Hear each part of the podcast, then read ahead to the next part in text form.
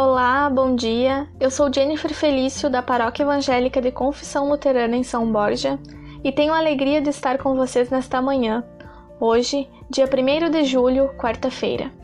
Eu venho compartilhar com vocês as palavras do devocionário Semente de Esperança neste amanhecer.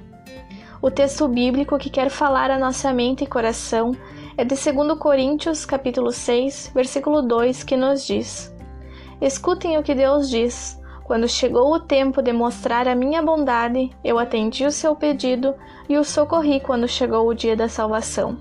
Escutem, esse é o tempo em que Deus mostra a sua bondade. Hoje é o dia de ser salvo.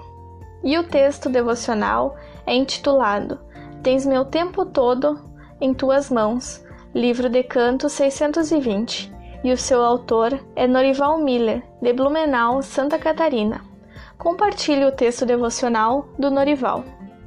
Um vizinho presenteou a família Strauss com um harmônio. Peter era o mais velho dos filhos, coube a ele aprender a tocar. Mais tarde, a necessidade de cantar com crianças e jovens em seu trabalho pastoral o levou a fazer uso de seu aprendizado na música. Peter Strauss, autor da letra e melodia do hino em questão, é teólogo, autor de livros e hinos cristãos e populares.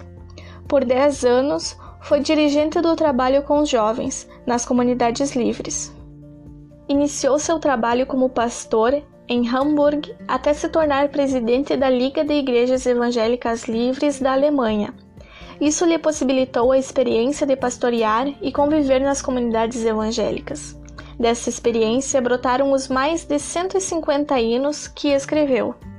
O hino 620 foi escrito em um momento de esgotamento físico e emocional. Quando canta, Calmo e seguro estou por confiar em ti, ele agarra-se com todas as forças ao Pai, que lhe socorre e consola. Em 2015, escreveu sua biografia, que leva o mesmo título do hino.